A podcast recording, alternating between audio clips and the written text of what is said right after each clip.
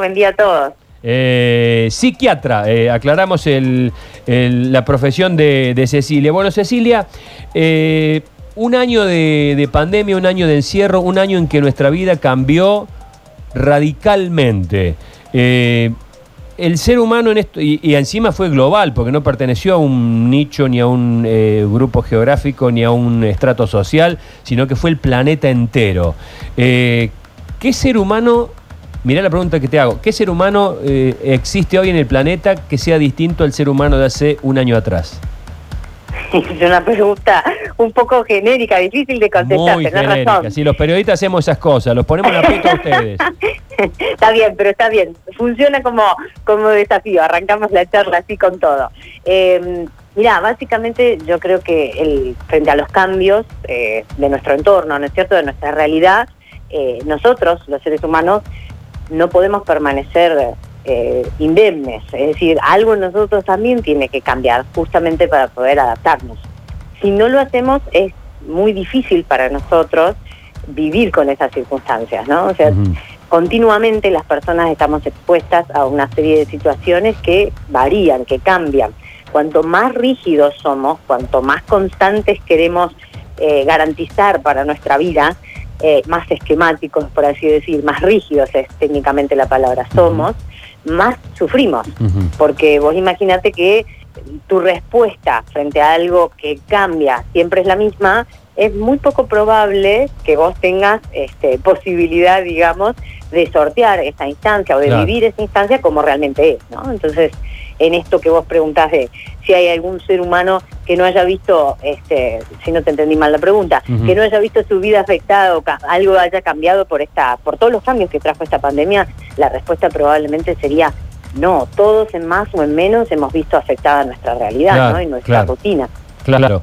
Eh, nosotros imaginamos y hablamos esta mañana cuando abrimos el programa de que la humanidad hasta el momento viene perdiendo una gran oportunidad porque el mundo no se integró en busca de una solución, eh, acciones solidarias a nivel global no se han visto prácticamente salvo el feroz y fervoroso accionar de los médicos, pero el mundo, entre eh, poderosos no ayudaron a los más débiles, el mundo se ha perdido una gran oportunidad de, mejorar y darse cuenta de que somos, eh, podemos llegar a desaparecer por un bichito insignificante. bueno, eso es increíble, ¿no? Que con todo lo complejo de nuestra existencia y de nuestro desarrollo como especie, un virus, como vos decís, un bichito insignificante pone en jaque todo, ¿no? Eh, así de increíbles somos los seres humanos y así de frágiles también, ¿no? Eh, en este punto, eh, la cuestión de la solidaridad, como vos decís, de la oportunidad que como humanidad nos estamos perdiendo, de, de ser empáticos, de ayudarnos. eh, la verdad es que sí, los intereses mezquinos están, eh, la- las cuestiones, eh, digamos, de manejo político también están, y en el medio, por ahí a veces se nos pasa por alto que frente a eso también existen un montón de personas que están intentando hacer cosas para cambiar, ¿no? Para cambiar como, como conjunto social. Es decir, hay gente que está haciendo realmente grandes campañas de acciones solidarias, hay muchas personas que están eh, en, pequeños gestos, desde ayudando, digamos, por ejemplo, en un comedor, a personas que hoy están en situación de vulnerabilidad eh, económica, personas que están eh, a través de las redes, digamos, a través de redes sociales, promoviendo prácticas de, em, digamos, de empatía, de autocuidado, sin costo alguno, ¿no? Son prácticas que usualmente uno debería pagar para participar o para aprender a hacer y hoy se están difundiendo de modo Claro. gratuito. Es decir, nunca, eh, nunca es una palabra un poco fuerte, pero en general, para, para no pecar de, de, de, digamos, de totalitarista en esto que digo, eh, la realidad suele tener dos caras. Es decir, frente a esa cuestión mezquina, esa situación egoísta de sálvese quien pueda, ¿no? Los países poderosos ya fabrico la vacuna, todas estas dosis son para mí, los demás que se arreglen. También existe esa otra cara altruista, empática, solidaria, de la gente que frente al dolor intenta transformar la realidad en, en- en conjunto con otros, ¿no? Eso es importante no perderlo de vista, porque si no uno se queda con esa sensación amarga de eh, ni siquiera esta, esta situación tan dolorosa nos sirvió para algo. Claro, este, Y es, una sensación realmente que, que nos agobia, ¿no? Suma más agobio, en lugar de sumar quizás esta, esta posibilidad de decir, che, hay un montón que están haciendo las cosas mal, es cierto, pero como vos dijiste, hay otro montón que siguen haciendo las cosas bien pese a eso. Mencionabas recién a los médicos, ¿no? Yo agregaría a los enfermeros, los psicólogos, la gente que conduce la ambulancia, el policía que sigue asistiendo en la calle a una embarazada que está por parir, es decir, todo eso está aconteciendo mientras lo otro también sucede. No perderse la posibilidad de contemplar eso creo que también hace que la situación sea eh, no solamente más llevadera, sino un poco más real, ¿no? Luchi. Licenciada, ¿cómo le va? Buen día. Luchi Ibáñez le saluda. Hoy en el programa arrancábamos hablando de lo que nos dejó este año de pandemia y aparecían palabras como crisis, enseñanza, incertidumbre, angustia, problemas, cansancio. Es lo que vivimos, es lo que vivimos. Eh, yo le pediría, ¿cómo, ¿cómo usted nos sugiere cómo pararnos ante lo que viene? Porque nos están asustando, se viene una segunda ola, una tercera ola. ¿Cómo pararse ante esta situación? Bueno, excelente que lo, que lo menciones porque pareciera ser que ya pasó todo, ¿no? Y por el otro lado se viene la segunda ola. Entonces es como que ya pasamos una situación muy estresante, muy agobiante, muy extensa y ahora cuando empezamos como a, a tomar contacto con ciertas cosas de nuestra cotidianidad o con ciertos afectos, nos están diciendo, miren que va a haber una segunda ola y que puede ser peor que la anterior. Entonces, bueno, nuestra mente, ¿no? Psicológicamente, ¿cómo nos preparamos para eso? La realidad es que, de nuevo, no hay una respuesta única, todas las personas somos diferentes y contamos con diferentes recursos para afrontar situaciones desafiantes. Eso tiene mucho que ver con nuestra historia personal, es decir, seguramente no sea lo mismo para mí enfrentar una segunda ola de pandemia. Eh, en mi caso, yo el día lunes recibí la segunda dosis de la vacuna contra el coronavirus por ser personal de salud, que quiero agradecer públicamente al sistema de salud que me ha permitido acceder a, esa instancia, ¿no? Siendo que en nuestro país hay millones de personas que aún no han accedido a ese privilegio. De nuevo, he accedido porque soy personal de salud y eso tiene que ver con poder continuar con el cuidado de otras personas. Pero seguramente mi realidad en ese contexto, sin haber, espero que así sea, también en el tiempo, sin haber perdido a nadie por esta enfermedad, es muy diferente mi posibilidad de afrontar este nuevo desafío, seguramente que la de alguna persona que durante este tiempo y debido a este virus, por ejemplo, perdió a un ser querido. Es decir, mi capacidad de, de prepararme para lo que se va a venir también se ve condicionada por lo que me haya pasado.